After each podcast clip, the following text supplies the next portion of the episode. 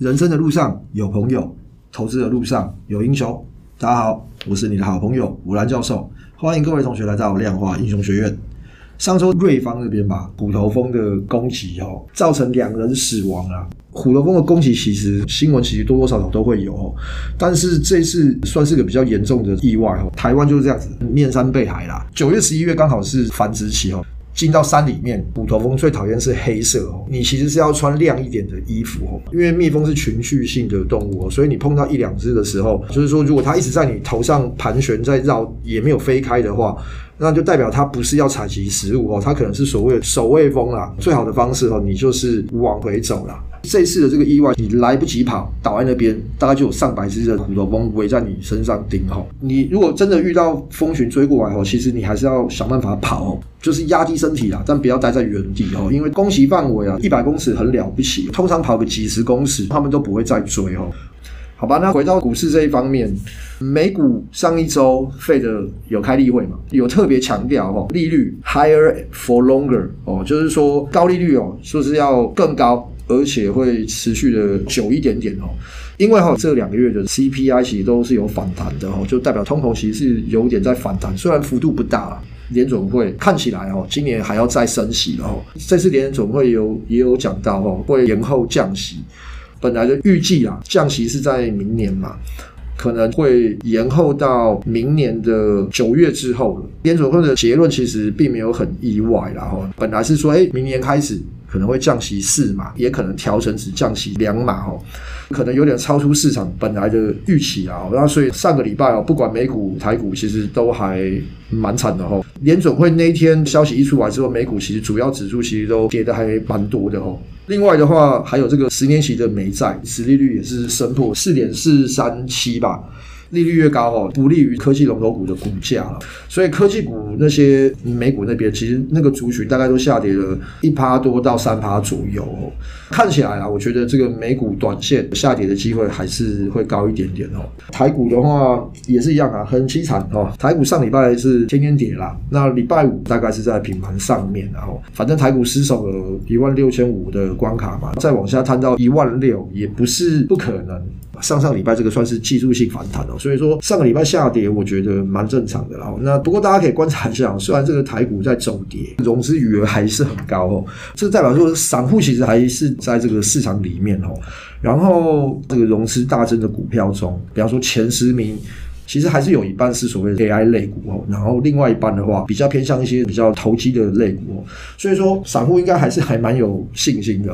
散户还在市场里面，就代表里面筹码很乱嘛，做手要做其实也比较不容易啊。然后主力或者是大户当然也不会想要让散户轻轻松松就赚到钱，所以说，短时间也没办法这么快上攻哈。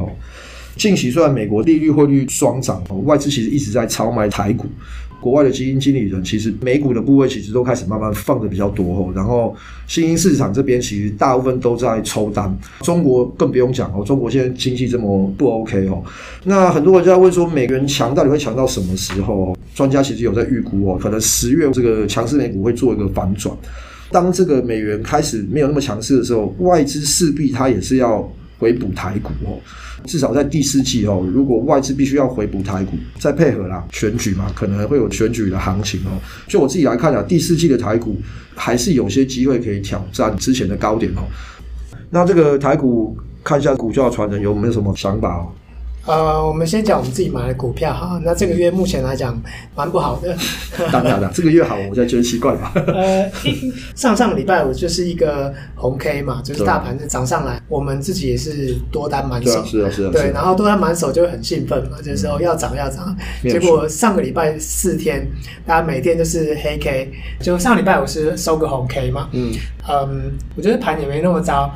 股市好玩就在这边嘛，就是你照讯号走，那讯号不一定每次赚钱，对，就是有时候就是要营造，就是大家看法不一样。嗯，因为当上礼拜这样连跌四四五天之后，啊、呃，原本大家可能比如说偏多的心态，大家看法又会不一样。那甚至比如说，其实你如果去看那个加权的日线的话，其实它是破底的啦。嗯，那这时候可能看空的人又会比较多。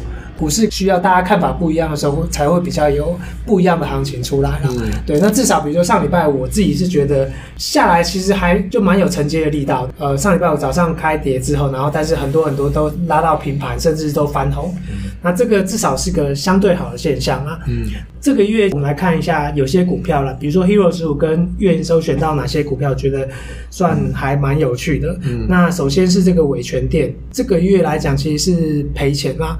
对，它大概赔八趴多，那为什么特别讲它？他在做的是那电源管理 IC，因为我们知道新的 iPhone 它是已经在做这 Type C 了嘛，对，他们也刚好做这一块，它原本的库存其实也去化的差不多，然后再加上这个新的商机，呃，就是 Type C 的接口，那这个规格统一江湖之后，那很多东西，比如说 USB 的规格眼镜，然后充电功率从以前最高一百瓦，而且还可以一口气升到两百四十瓦，它其实有很多应用层面，然后扩大到家电显示器、电动工具、伺服器。或者是笔电这些，那这个应用越来越广，那趋势发展对伟全电来说营运是有利的嘛。如果回头去看伟全电的股价来讲，它其实也是涨了一段了，目前大概赔八趴多。对，那但是伟全电它大概从今年以来也是从四十块不到。最高曾经到八十一啦，嗯，这一个多月从快六十块一路涨到八十块，那最近在回档。嗯、那刚刚我们切进去的时候是相对比较高，嗯，那但这也没办法，有时候你靠营收选股票就是会这样子，这是没有办法的事情。嗯、那讲到电源管理 IC，就还有一档股票我们有选到是这个智新，它的股价是。我发现比较有看头的，因为它已经接近之前呃二零二一年的高点了。二零二一是三百零一块嘛，它前一阵最高是两百九。几乎可以说完全收复，就是去年的跌幅了。嗯、看股价去解读的话，我会觉得其实很多东西去年在讲通膨，然后重复下单的情况，然后库存很多。现在看起来，我觉得很多产业已经相对比较健康了。嗯，智新的新闻或者是刚刚我全店的新闻，他们也说他们目前来讲，他们库存的状况其实是相对比较好的。而且其实从去年到现在已经二零二三年九月了，快要一年的情况之下，我相信这库存也应该去化的差不多。嗯、那我觉得。大家可以比较不用那么悲观啊。那再来还有一档股票，这个叫做首利。那首利的代号是一四七一。那想到一四，你一定想说是纺织业嘛？对对，但其实它并不是，因为它有转型了。首利它就做 AI 伺服器的电源供应器，它有自己的品牌的那个电源供应器啦。对，然后 Q 三来讲，它已经转亏为盈了。但我们选到的时候是比较后面，那目前也是赔钱，也是赔钱，但是。总结来讲，就是转机股就这样子。如果你提早知道它有这样的转机，嗯、那你可能提早介入的话，就会有。比如说，我们现在去看，呃，首例大概六月的股价大概可能是在十块钱不到。那以现在快要二十块、十九块一五来讲，也涨了快一倍嘛。对。所以你如果你能够在更之前得到这个，也不要说内线，就是你如果了解，真的去研究这家公司的状况，或者是你这家公司内部的人，那其实这个是一个。呃，很大的利润，因为涨了快一倍嘛。当我们是透过数据营收去追踪，所以我们进的是相对比较高，是啊，可以说是所有利多都出来之后我们才去买的。盘不好，其实也真的是也没办法，不能强人所难嘛。那天在看本书，就是就是厉害的人永远就是他不对的时候就先闪，嗯，他闪完他再买回来，因为。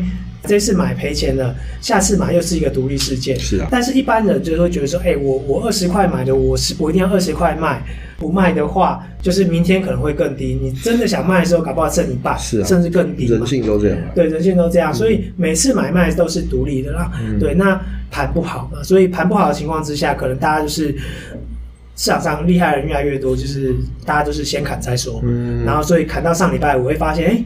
好像合理的价格来承接的买盘出来了，所以上礼拜五大盘是收红的嘛。嗯，首例就是一个，它算一个产业转型嘛，它挂一四纺织类股，结果它 它目前主要的这个是电源供应器。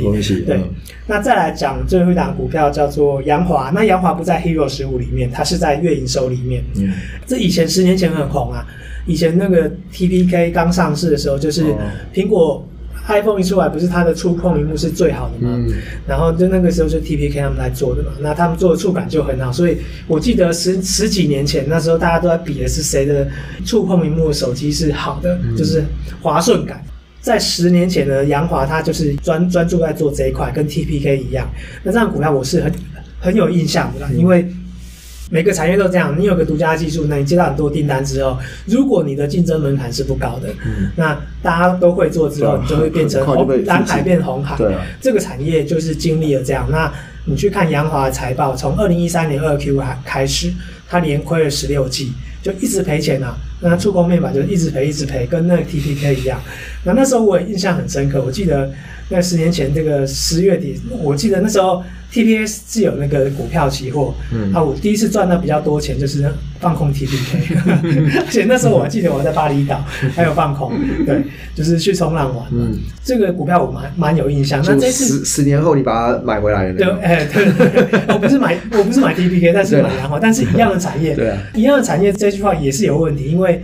它也转型了，嗯、好吧？因为目前公司有一半的营收啊是转到机电部门，它也在接这个台电那个强韧电网的计划的单，电线电缆这一块。嗯，那呃看起来就是因为我们前一阵子也找到。蛮多股票是有在飙的，那我们就会知道台电的强韧电网计划让某些股票承接到案子，你这营收是确定的，而且他那个计划我忘记是五年还十年，这个就是变成说你可以很确定啊，你未来几年的营收都很不错，你可能 EPS 都有保底了，股票的评价就会往上拉了嘛。所以看起来阳华它也有一部分转型到这边，而且它也预估这个机电部门营收还会有两位数的成长啊。自从知道这种产业之后，就是。他是做触控面板产业嘛，嗯、那我也就不会去看了。嗯、对，但是公司就是营运陷入困难，大家就会想要转型嘛。嗯，所以我稍微算了一下，它近十三季啊都是赚钱的哦。五年来，它二十个季度里面只有三个季度只赔钱，而且是赔很少。嗯、那目前它的净值是三十九点二二啦。那我们如果当下它股价也大概是三十九块，我们也是赔钱。嗯、我们买的时候是赔钱。对，但它的股价净值比河流图其实是在相对高。OK，但。也不能说这就是它的高点，因为我刚刚讲，它这十三季都赚钱，然后在它 EPS 和营运稳定增加之后，其实看本益比河流图，它是算在相对的低点了。对，那当然这件事可能就是你要够了解这家公司，就是它未来营运状况是怎么样。对，而且它有一半的是以机电部门，那另外一半还是做它。呃，老牌的生意就是跟光电相关的那些触控面板那些相关嘛。嗯，那这个第三季本来就是他旺季，旺季完之后可能就是还好，至少就他这十三季的状况来看都有赚钱，我觉得好像还行啊。就是但看他有没有机会飙了。那这个股票是我自己觉得蛮有趣的，就是嗯，从触控面板然后变成电线电缆，你能够赚到钱，我都觉得很棒。虽然他现在我买它是赔钱的。月营收这一次的好像股票是几只啊？月营收有六只，六六只嘛，对不对？所以说，呃，六只我看起来是不是应该全部都全部都赔嘛？所以啊，之前有跟各位同学讲过，比方说像我们呃这一次的选股，月营收是六只，Hero 十五是十五只嘛，对不对？Hero 好像大概是负不不到五 percent 嘛。但是月营收的到现在为止，大概就负了将近快八 percent，跟这个股票数量是个关系是绝对的，是这个有相关性哦。就是当当你的股票数目越多的时候，其他的跌幅一定是相对是比较小，但相对的它涨幅也一定是会比较小的，因为你风险分散是比较多的哦。所以喽，月营收赔的比这个 Hero 十五多哦，就是在这个跌的时候，那这个我觉得这是必然哦，因为这次的月营收也只有六只股票了哦。最近刚好有一个朋友本身有在做交易，做期货跟选择权的，然后他其实是很 old school 的那种的，每天他都会记录他期货盘的点位，夜盘啊、早盘都一样，一个月是一张纸哦，等于说他一年的话，他有十二张纸，然后把这个他可以把这个图这样的连着起来，然后他自己有他自己的一套逻辑，他分析起来后，或是他这个点位的进出，觉得好像都还是蛮准的啊，那就问他说，哎，那你这样子？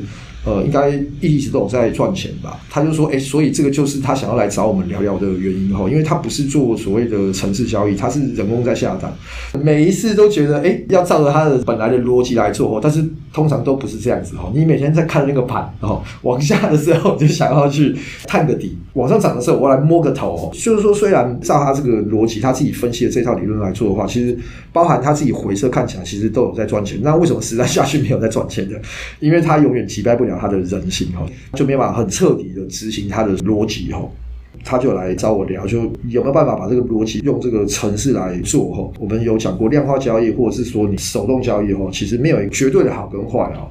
但是如果你不是在做量化的话，你是盘感的这种交易方式的话，那我觉得你真的是要很彻底的去执行，要很确保自己可以击败你人性哈，就是说你不会被感觉牵着走。投资里面赔了钱哈，我觉得百分之九十是因为人性的关系哈。人性这个是老生常谈的哈，但我是觉得，就算每一集跟各位同学反复的讲，我都不觉得太多了哈，因为身边几乎所有的例子都是因为没有办法贯彻自己的指令跟交易策略而赔钱哦，并不是说他不优秀哦。哪怕你是很专业的投资人，在你没有办法打败你的人性的状况下，我觉得其实要赚到钱真的都不容易哦，因为最常犯的错误就是赚小赔大了。这个 YouTube 我们最近有上一个留言终结者哦，那就跟着外资买卖到底对不对哦？那大家有兴趣好不好？可以上这个呃 YT 去看一下哦。我们 YouTube 的频道可以搜寻量化英雄学院。好，那今天谢谢股权法传人的分享。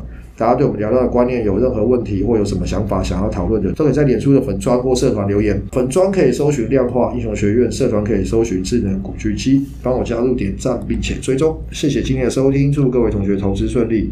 量化英雄学院给你投资新观念，我们下次见，拜拜。拜。